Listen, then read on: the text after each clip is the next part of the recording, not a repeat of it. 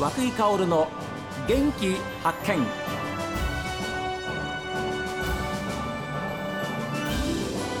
おはようございます。和久井薫です。和久井薫の元気発見。一日の始まりは私が発見した北海道の元気な人と出会っていただきます、えー新年2023年を迎えました。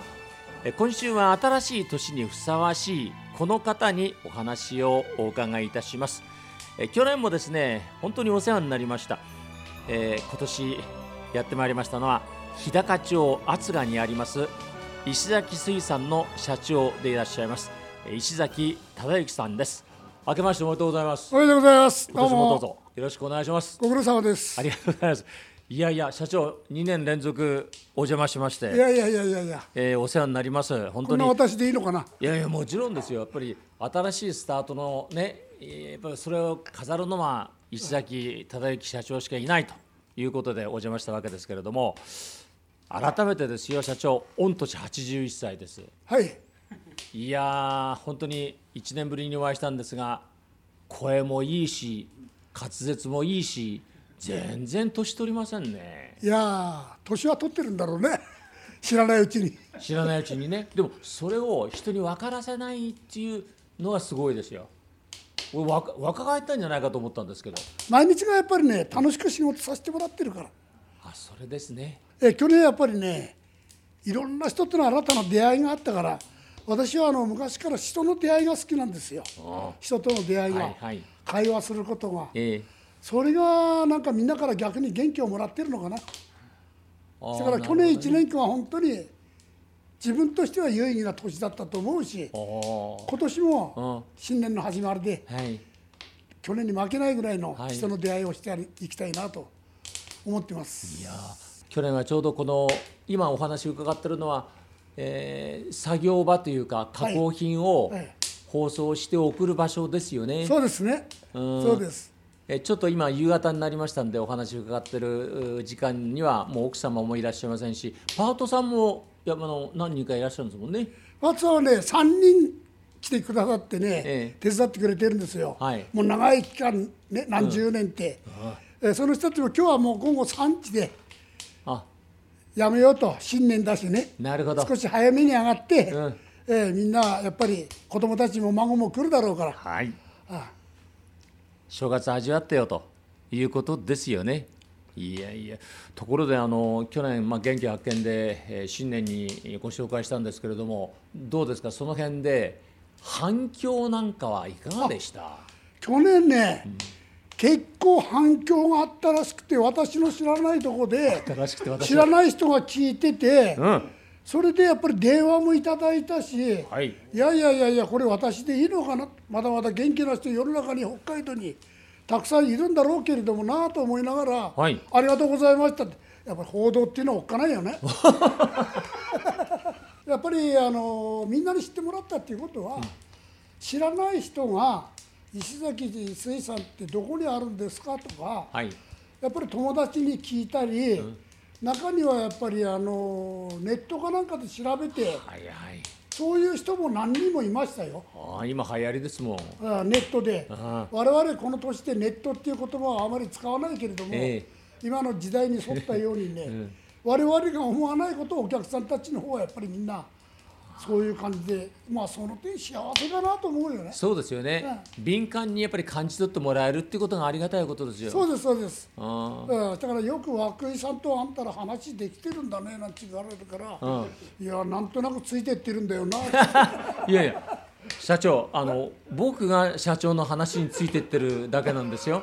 それぐらいやっぱりインパクトあるし、力強さあるのが石崎忠之さんですよ、えーでもそういう中で本当に自分でね人と会って話をするのが楽しいしいい仕事で、えー仕事ができたっていうふうに言える1年間だったっていうのは本当に素晴らしい。そうですね。やっぱりね、ラジオのこの力っていうのもあるし、はい。それから手伝いに来てくれてるパートのおばちゃんたちもはい。協力もらってるし、そしてやっぱり仲間だね。仲間がやっぱりね人生の仲間っていうのはこれほど宝物がないからそういう人たちに励まされたり力をもらってるから、毎日楽しいよ。ああいやそんなことをねちゃんと言える人ってそんなにそれほど多くないですよ。本当に。81歳で。いやいやいやいやいや。うん。だから去年1年間まあ毎年1年1年はい。を締めると、ん。今年はこういう新たな出会いがあったとかね。はい過去にはい。今までもそうだったし、今年もまた違う形の出会いが出てくるかな。どこでどういう人に会うか、はい。まあ悲しいこともあったけどもね、出会いの中には、うん。だけど今年もまた新しい年を迎えてね、新しい出会いにはい。向かって、ただあれみんなと会話をできる時間を少しでも作りたいな。あそういうことですね。ああの周りにいる人もねやっぱり石崎さんと話をすることによって逆に勇気とか元気をもらってるからやっぱり、ま、こう集まってくるんですよ。うん、やっぱり石崎さんというのはそういう力を持った人だからそれはありがたいことですよ。いや力はないけどうんも、、でもそういうところにい集まろうっていう思いはみんな持ってるねやっぱり。力はないけどなんだろうな人と話すさっきも言ったけど会話することが好きだしあもう子供たちとの去年もそうなんだけどこのコロナではい。いろいろできなかったけど私子供たちとやる食育触れ合うこと。今年はなんとかそのコロナを克服しながらそういうことを1回が3回5回できるような年になってくれりゃもう最高だなと。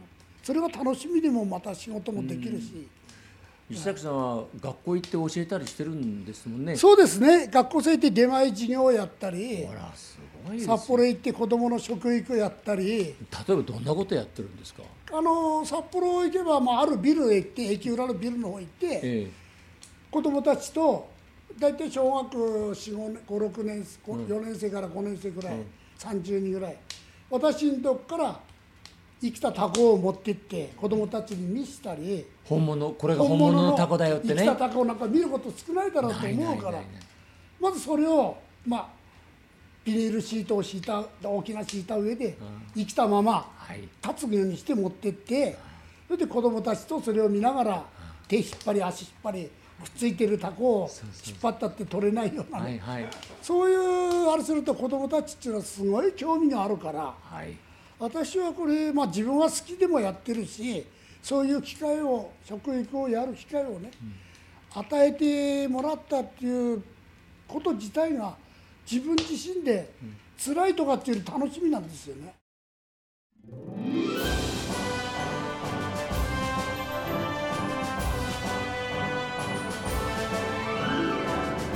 まあいつお会いしてもですね本当に元気にも圧倒されます。え81歳ですよ。ねえ。さあこの続きはまた明日です。さあ皆さんからのメッセージはこちらです。メール元気アットマーク STV.jp genki アットマーク STV.jp ファックスは0112027290おはがきの方は郵便番号060-8705 STV ラジオ和久井薫の元気発見までです。この後は北海道ライブ朝耳です。今日も一日健やかにお過ごしください。